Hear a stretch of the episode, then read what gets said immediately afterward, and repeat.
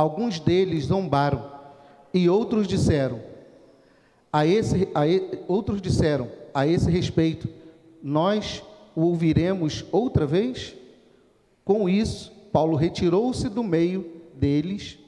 Alguns homens juntaram-se a ele e creram.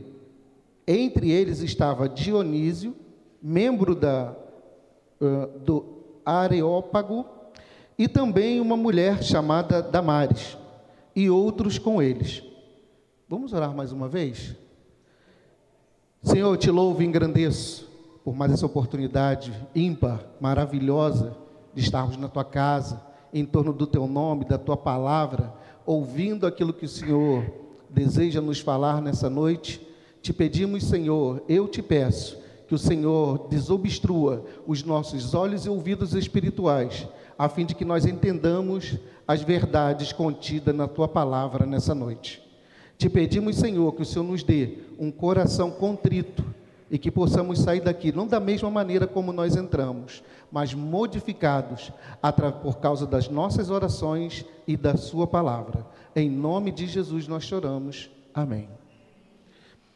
Queridos, vocês já perceberam assim algo interessante, estranho, que muitas das vezes a mensagem pregada é a mesma, a palavra é a mesma, e muitos entendem a palavra e se voltam para o Senhor, e outros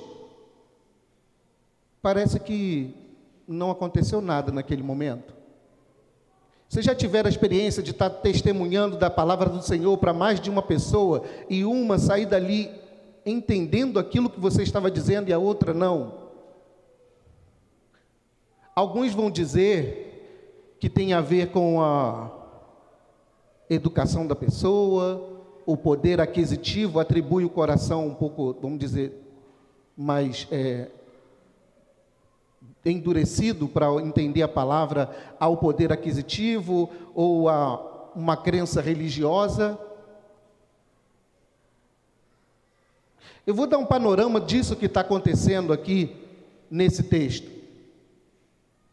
Paulo havia convidado a Barnabé a voltar, a se encontrar com ele. E ele estava lá esperando para se encontrar. E o local marcado foi uma praça, em Atenas. Essa praça era conhecida por ali se reunir as maiores mentes daquela época. As pessoas se reuniam ali para discutir sobre filosofia, sobre matemática, astronomia, religião. Ali era o lugar onde podia se falar, ou o local apropriado onde você poderia expor as suas ideias, sem ser censurado. O máximo que poderia acontecer era alguém se contrapor àquela sua ideia. E essa praça também é muito marcada, por se tratar de uma praça onde existiam vários tipos de ídolos. Sim, os atenienses tinham um deus para cada área. Ou seja, o deus do sol, deus da colheita, deus da fertilidade, deus do amor, e assim em diante. E havia ali uma estátua, porque eles não queriam cometer o erro, ou talvez a, a, a indelicadeza de deixar de fora algum Deus. Então havia uma estátua ali, um lugar ali marcado ao Deus desconhecido. Paulo já foi acusado de muitas coisas na vida, durante o período que ele passou por essa terra. Mas uma coisa que ele nunca foi acusado foi de negligenciar uma boa oportunidade de testemunhar acerca do reino dos céus.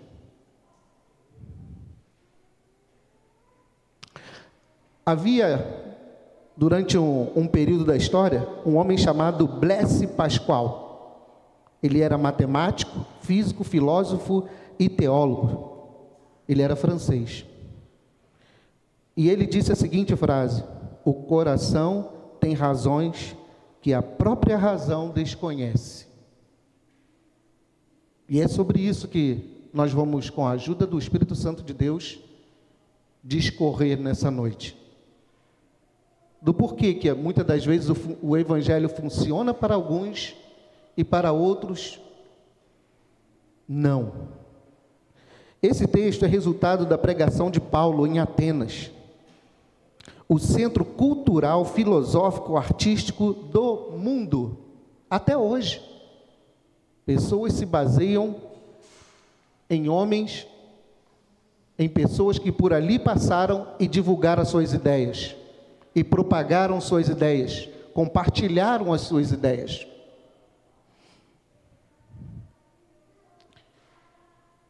E Paulo, ele começa a discorrer a respeito disso. Porque muitas das vezes, e não é um exagero afirmar, que a filosofia muitas das vezes afasta as pessoas de Deus. O muito, o querer muito, o racional afasta as pessoas, né, daquilo que é a fé que é algo que nós não vemos, mas cremos. Mas aquele lugar, apesar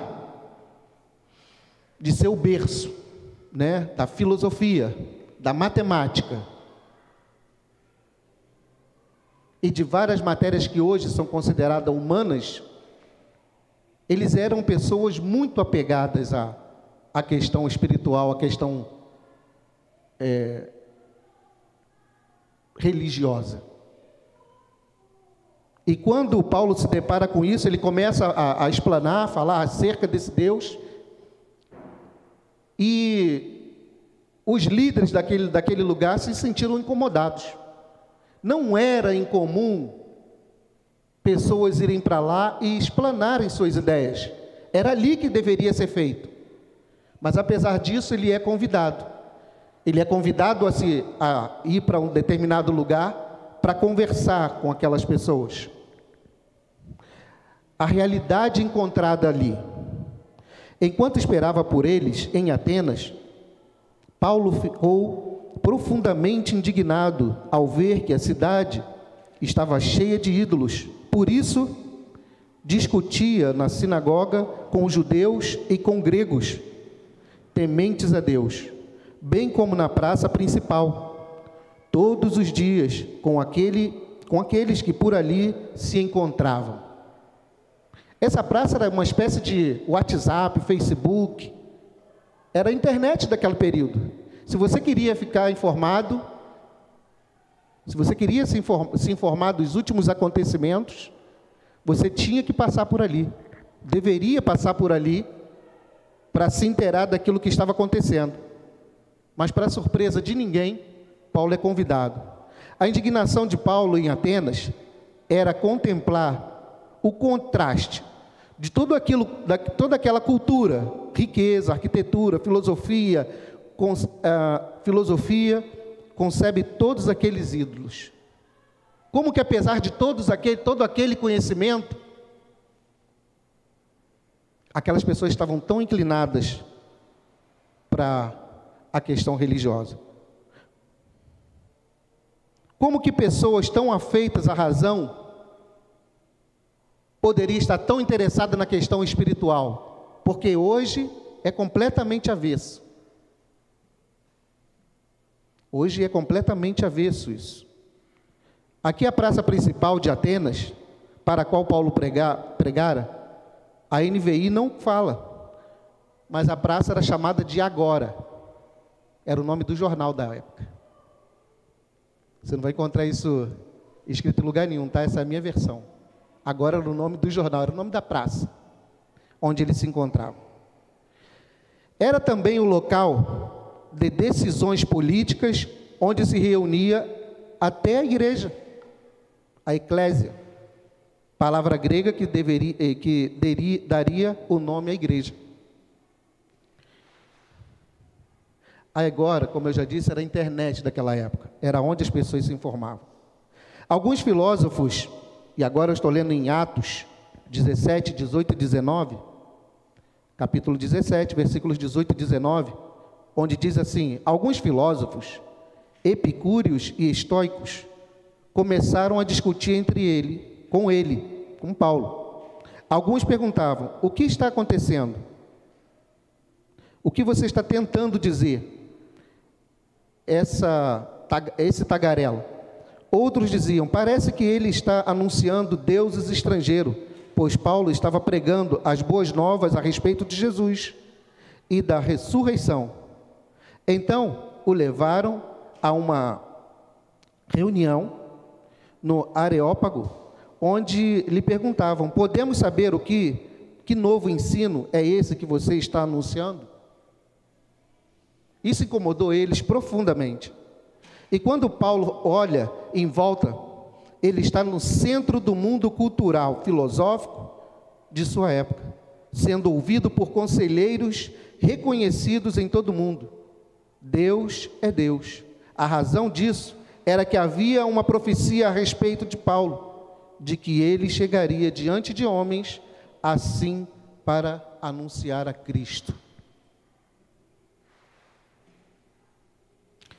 Atos 9, 15 diz ainda o seguinte: Mas o Senhor disse a Ananias: Vá, essa é a profecia. Este homem é meu instrumento escolhido para levar o meu nome para os gentios e seus reis, e perante o povo de Israel.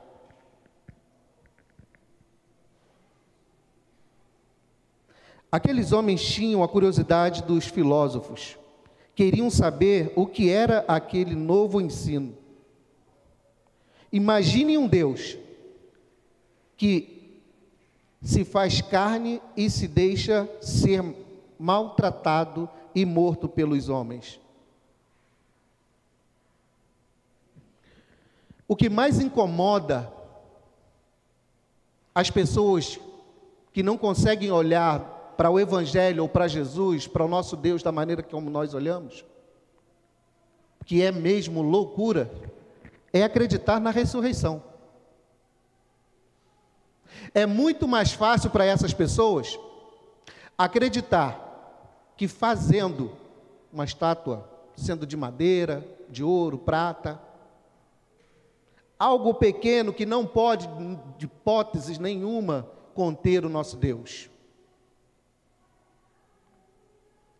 Como que algo criado pelo próprio Deus pode conter o, o Deus? Mas muita gente acredita nisso. Eu conversava com um amigo há muito tempo atrás, ele já descansa no Senhor.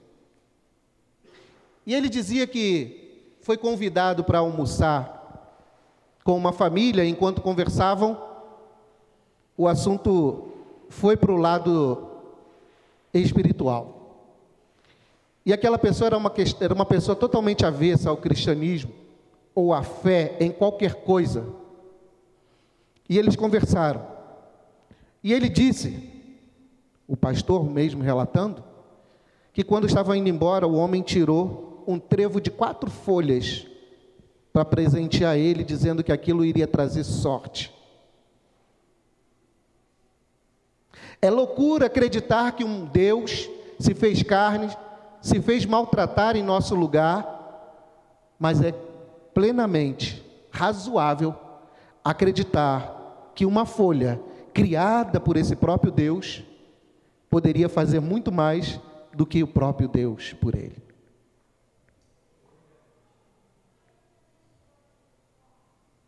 Enquanto nós, enquanto eu morava no Paraguai, nós cantávamos uma canção para as crianças. E ela dizia o seguinte: El amor de Deus é maravilhoso, el amor de Deus é maravilhoso. Tan grande que não puedo ir arriba de ele tan largo que não puedo ir ao lado de ele e tão baixo que não puedo passar embaixo de ele.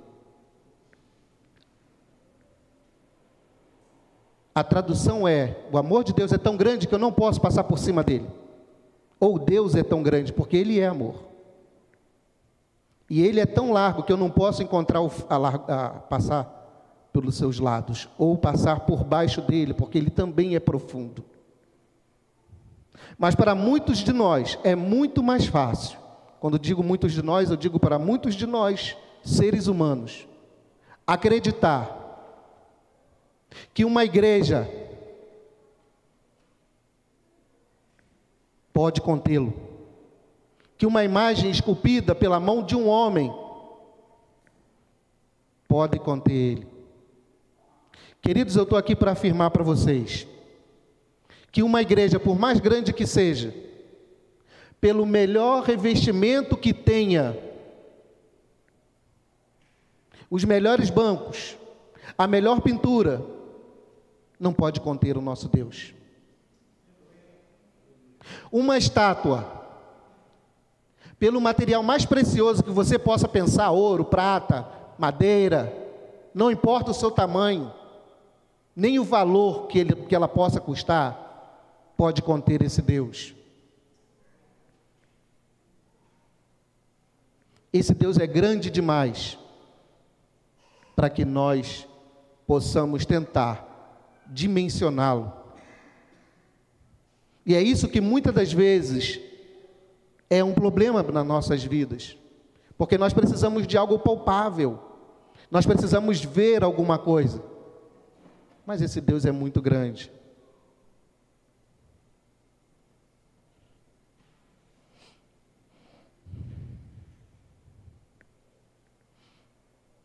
1 Coríntios, capítulo 1, versículo 23 e 24 diz assim: Nós, porém, pregamos a Cristo crucificado, o qual de fato é escândalo para os judeus e loucura para os gentios. Mas para os que foram chamados, tanto judeus como gentios, Cristo é o poder de Deus e a sabedoria de Deus. Amém, queridos? Acreditem, Ele pode muito. Aliás, Ele pode tudo. É diante desse contexto que o apóstolo Paulo vai fazer a sua pregação, apelando para aquilo que aqueles homens mais prezavam, que era a razão. Será que faz sentido você pegar alguma coisa que foi criado por Deus e tentar contê-lo ali, tentar dimensioná-lo? Será que faz sentido acreditar mais em uma, uma figa do que no próprio Deus? Ou em imagens?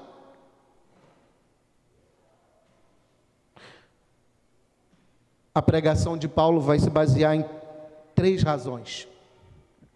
A primeira razão é que os atenienses eram extremamente religiosos.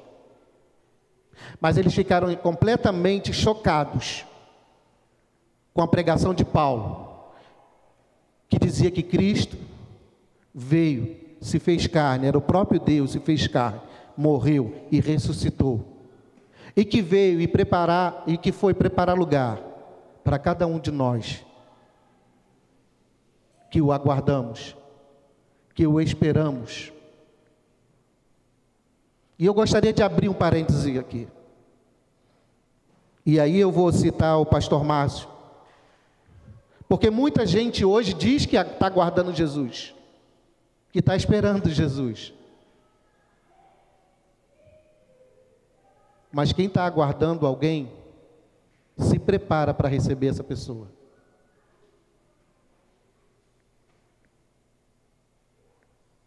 Muitas das vezes nós vemos nas pessoas uma atitude que não é de quem está aguardando a volta de Cristo, que está se preparando para aquela morada que Ele preparou, foi preparar para nós. Atos 17, 22 e 23, fechando o parênteses. Então Paulo levantou-se na reunião do Aerópago e disse: Atenienses, vejo que em tudo, todos os aspectos, vocês são muito, muito religiosos. Pois andando pela cidade, observei cuidadosamente seus objetos de culto e encontrei até um altar com esta inscrição: Ao Deus desconhecido. Ora, o que vocês adoram, apesar de não conhecerem, eu lhes anuncio.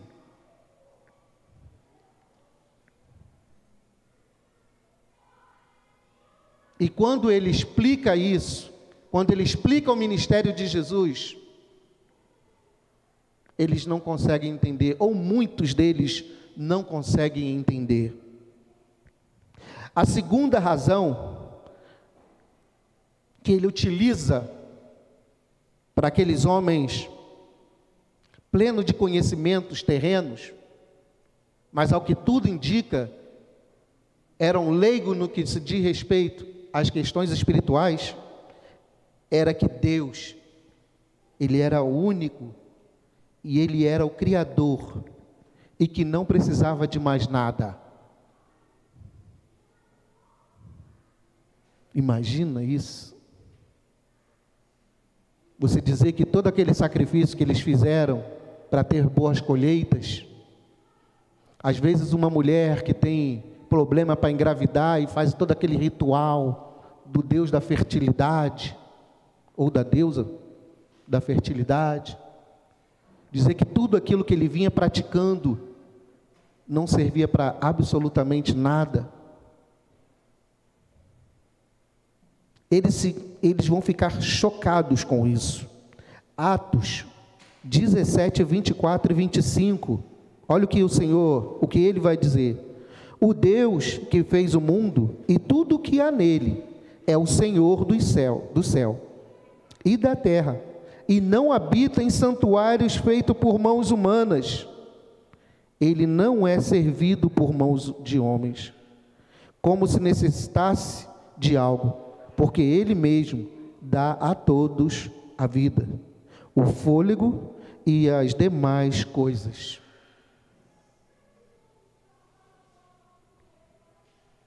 É um outro erro querer presentear a Deus com coisas que Ele mesmo criou.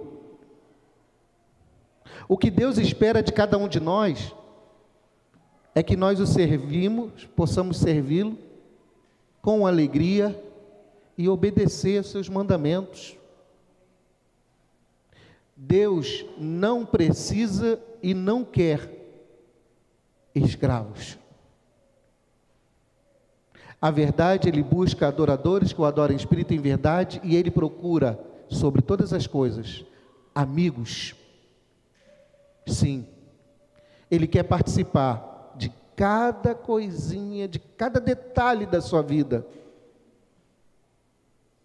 Não porque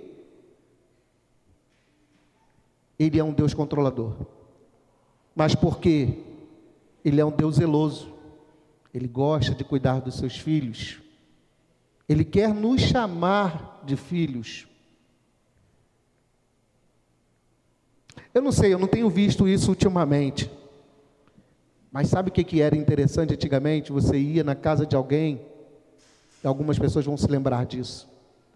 E discorria, conversava, comia alguma coisa na casa da pessoa, e havia aquele momento exato onde os pais, os donos da casa, traziam foto dos filhos para mostrar para a visita.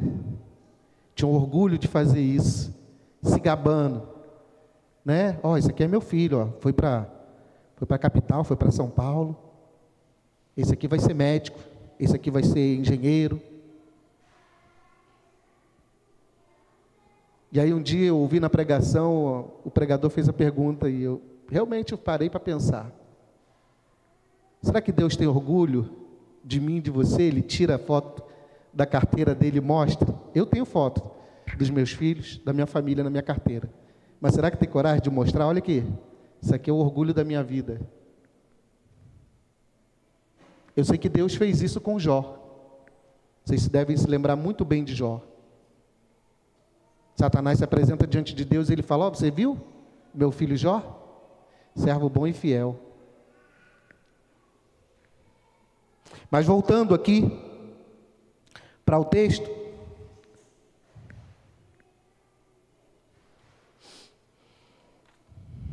A terceira razão que Paulo vai dar aos atenienses é como o Criador pode depender da criatura. Na verdade, as pessoas dizem que são racionais e que pensam em tudo, em tudo, mas como, como pode? Um Deus todo-poderoso, que abriu a mão da sua glória, que desceu até a terra para sofrer por, sofrer por nós, e nós acharmos que nós somos, que Ele depende, que Ele precisa de nós. É algo completamente inconcebível, racionalmente não faz sentido.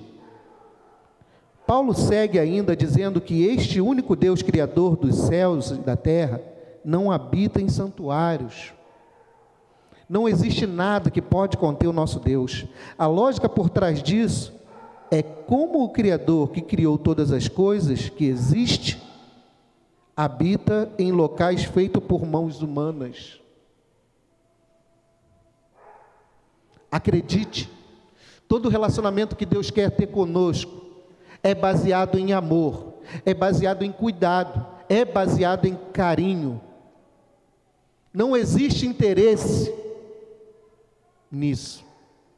Não há nada que nenhum de nós possamos oferecer a Deus para que Ele goste mais de nós ou não.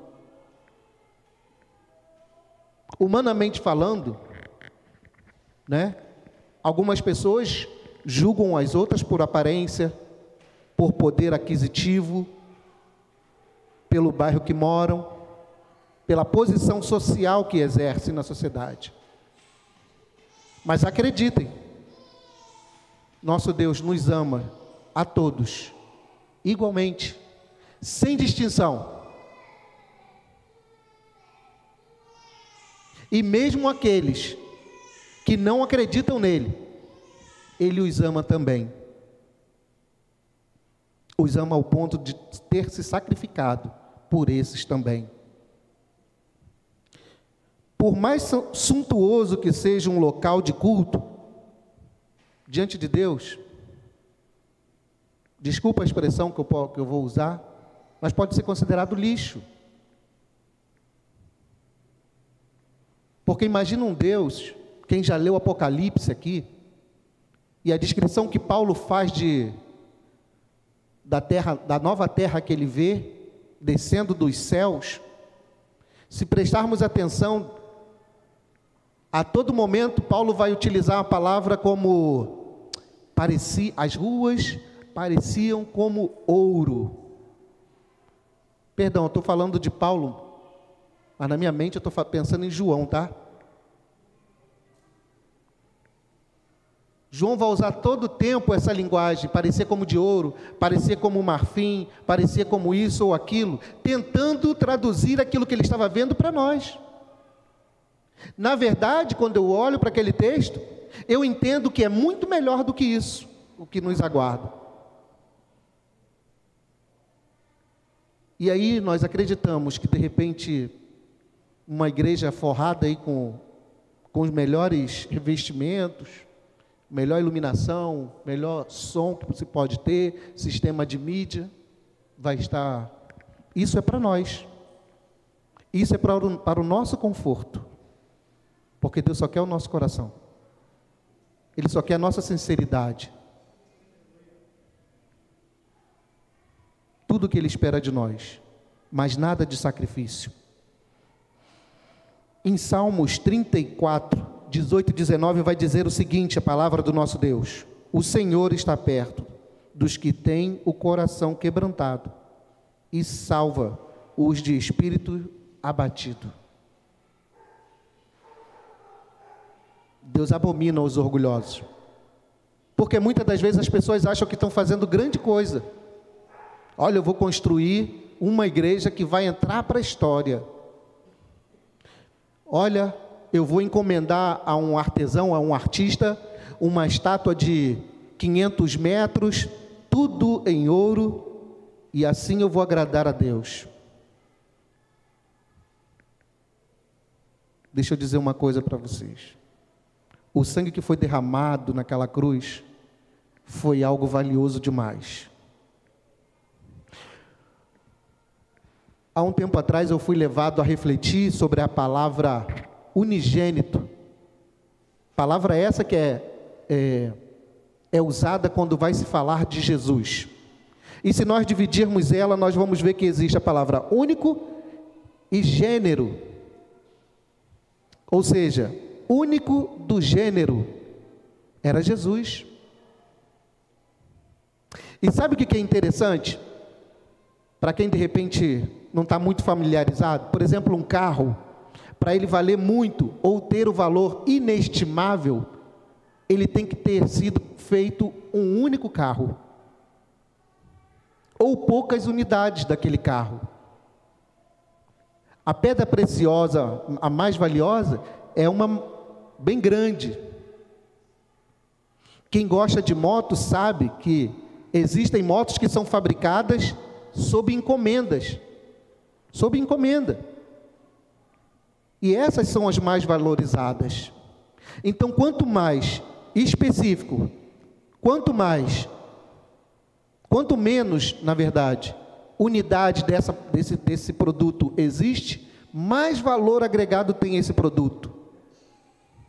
E Jesus era único do gênero. Antes dele não houve, e depois dele também não haverá. O sangue derramado por ele era um sangue único, que foi derramado de uma vez por todas. Único do gênero. Não existe catedral que possa pagar isso.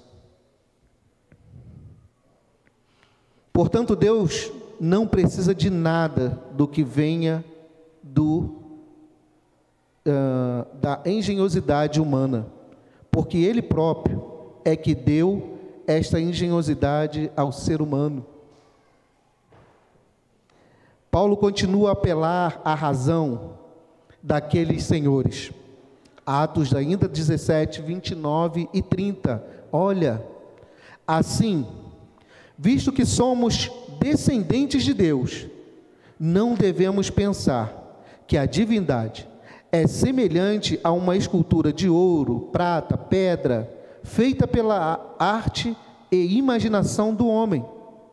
No passado, Deus não levou eh, em conta essa ignorância, mas agora ordena que todos em todo lugar se arrependam. Paulo faz menção a um poeta deles que fala que o homem os homens são descendentes de Deus, e a partir daí pergunta: se somos descendentes de Deus, nós que somos seres humanos, com vida, com carne, ossos, como podemos reduzi-lo a uma escultura? Como que nós podemos pegar Deus e muitas das vezes diminuirmos, colocarmos Ele numa situação em que ele tenha menos importância ainda do que nós.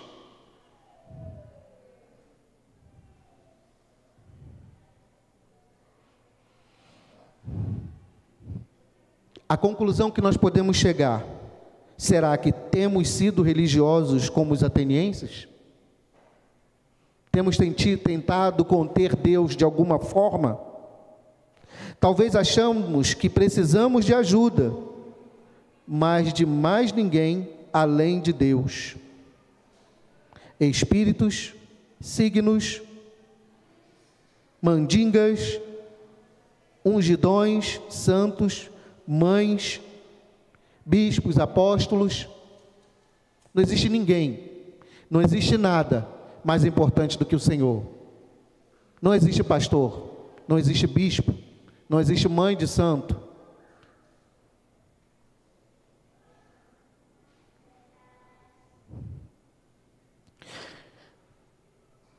Talvez achando que Deus habite em lugares feitos por mãos, sem conhecer a experiência de que nós somos o templo do Espírito Santo. Pois este templo não foi feito por mãos humanas. Esse templo não foi feito por mãos humanas, foi o próprio Deus quem fez. E é o próprio Espírito Santo quem gerencia. Talvez você siga uma religião criada por homens, ao invés de seguir a Deus. Eu não sei. Mas sabe o que mais me impressiona nessa história? Foi que a razão demonstrada por Paulo não foi capaz de mudar a razão daqueles homens, ou da maioria deles.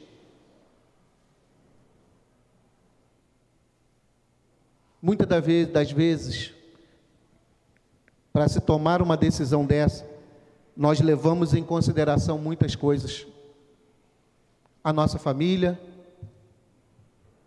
os amigos, muitas das vezes o que o esposo ou a esposa vai pensar disso.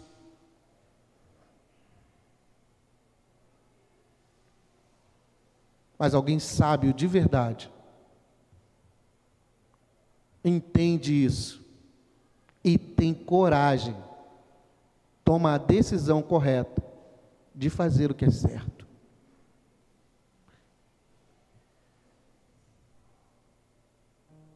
Porque ninguém pode resolver esse problema para você.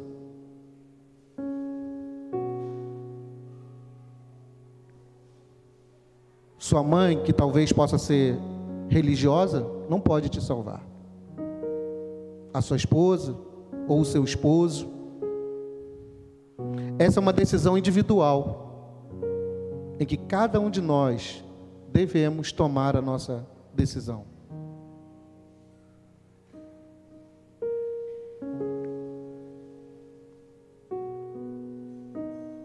Ninguém será inimputável diante de Deus. Todos nós deveremos ou estaremos um dia diante dele e responderemos por aquilo que ele nos confiou.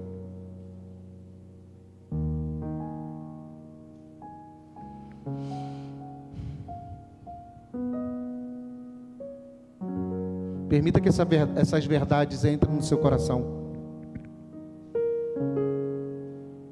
Não deixe entrar a dúvida no seu coração.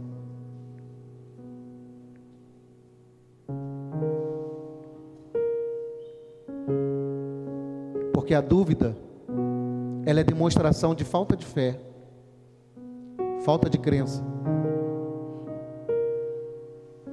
E essa é a única coisa que pode impedir que Deus possa estender a mão dele sobre a tua vida e salvar você.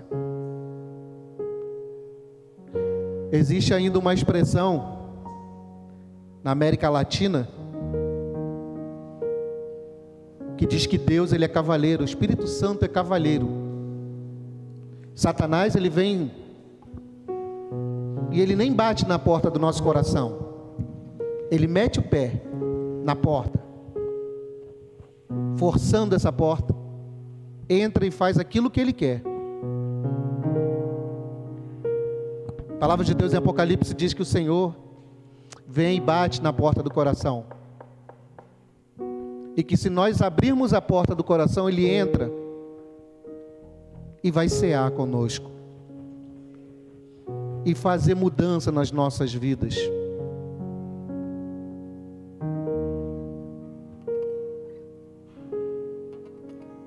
Eu não sei qual foi a expectativa, aquilo que trouxe você aqui hoje, ou que está fazendo você nos assistir através das mídias ou redes sociais.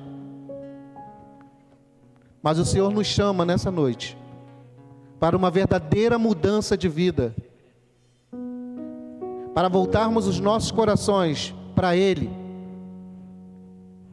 parar de tentar conter Deus, coloca Ele no lugar devido.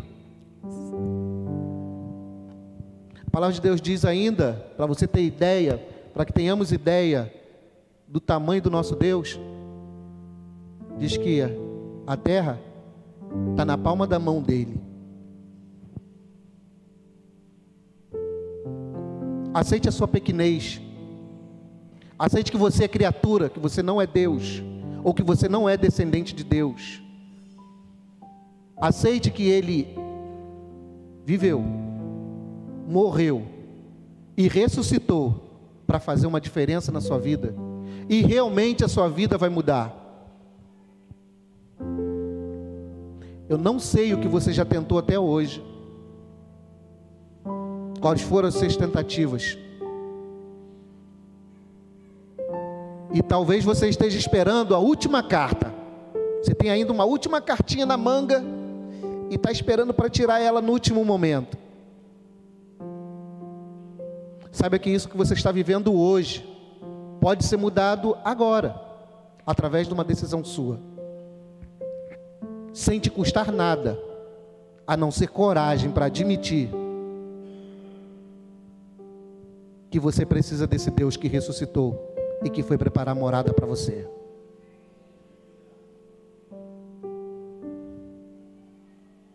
Acredite,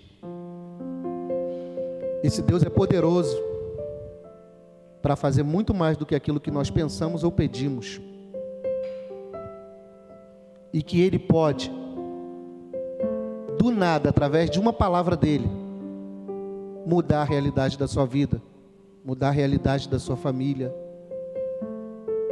E eu não estou falando somente de finanças, eu estou falando de vida eterna. Eu estou falando de reino de Deus. Eu estou falando de tomar posse das promessas que Deus tem para cada um de nós.